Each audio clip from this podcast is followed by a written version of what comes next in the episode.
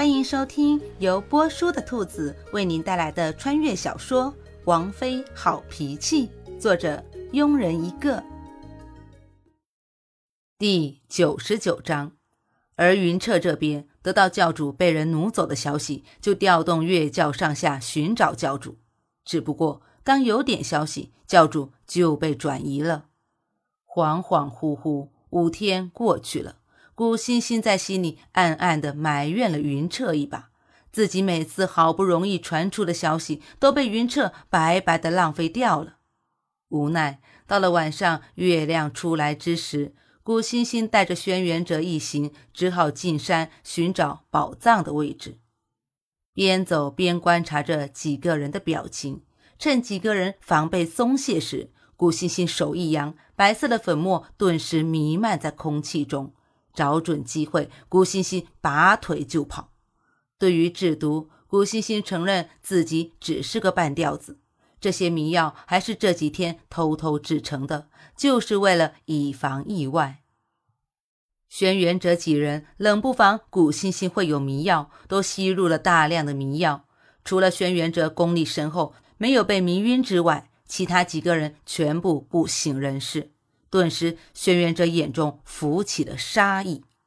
古欣欣拼命地往前跑，轩辕哲在后面追着。虽然轩辕哲吸入大量的迷药，脚步有点浮虚，但很快追上了古欣欣，把内力聚集在右掌，朝古欣欣的胸前劈去。古欣欣急忙往旁边躲，不小心脚下踩到了石块，摔倒在地上，肚子隐隐的痛了起来。当轩辕哲第二掌劈下来时，古欣欣认命的闭上了眼睛，只是感觉腰间一紧，随即落入了一个怀抱。古欣欣诧异的睁开眼睛，看到的是一张戴着银色面具的脸。腹部的疼痛让古欣欣已无力想这人是谁，双手紧紧的拽着眼前人的衣服，忍着疼痛祈求着：“救救我的孩子！”孩子，当古欣欣被带回暗教时，腿间已经隐隐有了血丝，额头上已经布满了冷汗。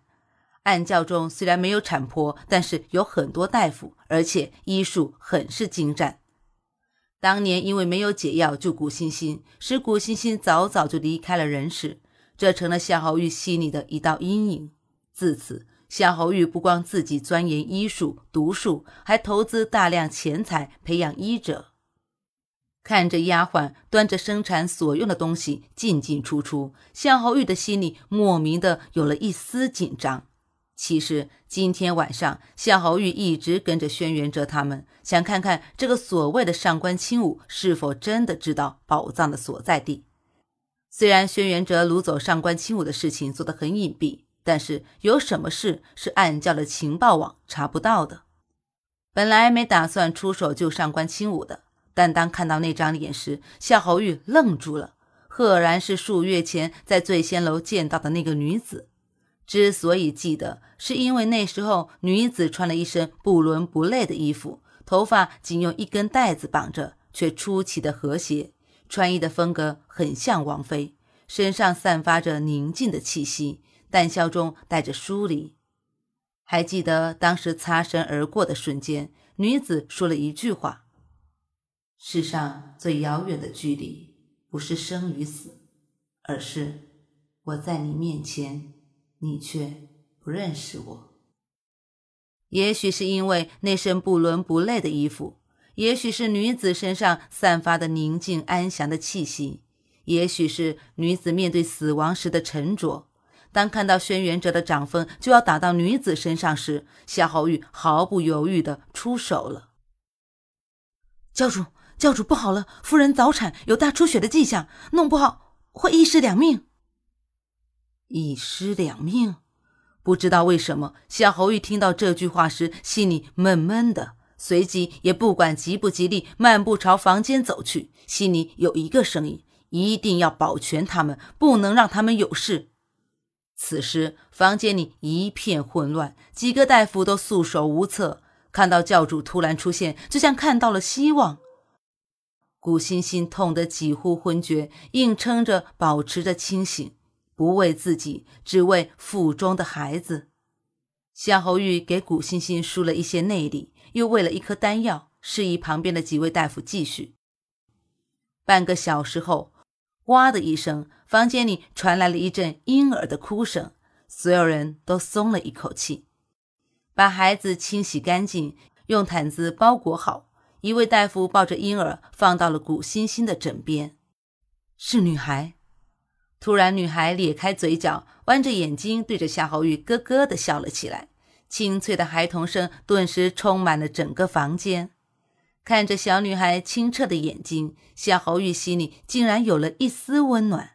快两年了，死寂的心仿佛又活了，不由得伸出了双手，以不熟悉、别扭的姿势把小女婴抱在了怀中。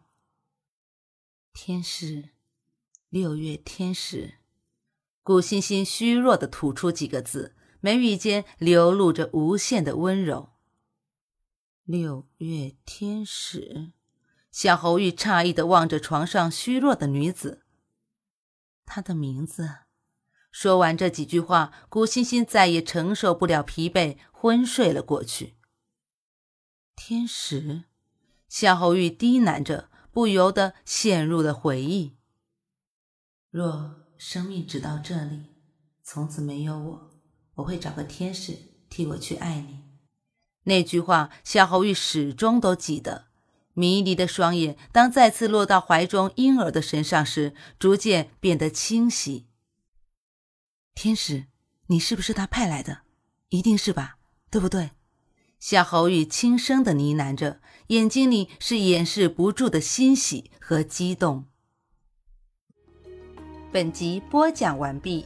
如果你也喜欢这部小说，请订阅、评论哦。咱们下集见。